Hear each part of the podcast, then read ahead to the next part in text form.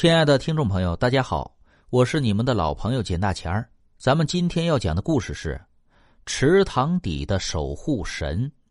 南湾村前有一口池塘，水深不见底，可村人不分男女老幼，经过塘中那条窄小的土路时，都快步如飞，根本不担心会失足落水，因为这口池塘淹不死人，人掉进水里就像皮球一样漂浮在水面。丝毫不会下沉。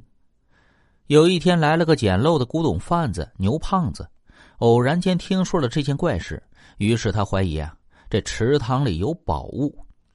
他花钱买通了村长，雇了四五个人，划着小船在池塘里撒网捕捞。可整整忙活了三天，屁都没捞到。眼看横财没发成，反而要赔偿一笔钱，这让视金钱如命的牛胖子心疼的要命。他心有不甘，决定孤注一掷，想租几台抽水泵把池塘的水抽干。牛胖子的想法遭到了村民，尤其是上了年纪人的反对。他们自发组织起来，手拿棍棒把池塘围了起来。众怒难犯，牛胖子实在没招，只好又给村长奉上了一个厚厚的红包，请他想办法。村长采取许愿。威逼利诱等手段，逐个瓦解了那十多个围攻村民，让他们不再和牛胖子作对。三台水泵抽了整整两天两夜，池塘终于见了底。池底没有任何宝物，倒是有一具完整的尸骨，也不知道是什么年代的无名尸骨。这让花了血本一无所得的牛胖子觉得很没气。恼怒之下，他让人浇上汽油，焚烧了这具尸骨。池塘抽干后的第二天，南湾村下了三天三夜的大雨，池塘又满了。村长从镇上开会回来，经过塘中那条窄小的泥泞土路时，脚下打滑，不慎掉进了池塘。等众人打捞上来，早已没有了气息。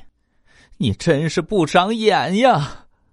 村长的老婆趴在村长的身上哭了一会儿，忽然站起身，指着池塘大骂起来：“不对呀！”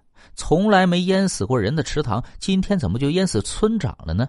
刚才光顾着救人的村民们被骂醒了，个个觉得惊异极了。再说牛胖子从南湾村回来的那天起，晚上一睡觉就做噩梦，梦见一个蒙面黑衣人用绳子捆绑住他的手脚，然后将他全身浇遍汽油，点燃打火机焚烧他。虽说是做梦吧，可这牛胖子梦醒后总觉得全身灼痛。浑身散发着皮肉烤焦的味道，这也让他惊恐不已。这样的日子大概持续了半个月，牛胖子突然患上了一种奇怪的病，身上的皮肤一块块的像烧焦的炭从骨骼上脱落，先是手上、胸上，最后是脸上。看遍了全国许多家的医院，试遍了各种方法，花光了所有积蓄，这牛胖子的病也没治好，最后。无比痛苦的死了。后来，一位带方巾的云游道士路过南湾村，听说了这件事，连声喟叹说：“哎，可惜了，可惜了！原来池底的那具尸骨不是普通的尸体，而是传说中的安护神。”安护神是祖祖辈辈居住某地，十三代单传，代代是当代德高望重、受人尊敬的族长的遗骨。道士说，安护神一般都安放在当地最容易出人命的地方，有安护神的庇护，村人就会化险为夷。道士屈指一算，安护神是汉唐诗人，距离现在一千多年了。期间不知经历过多少沧桑巨变，早已物是人非，难怪村人都不知道这件事。听了道士的一番话，村民们是后悔不迭，尤其是那些当初自发组织起来护堂的村民，更是羞愧不已。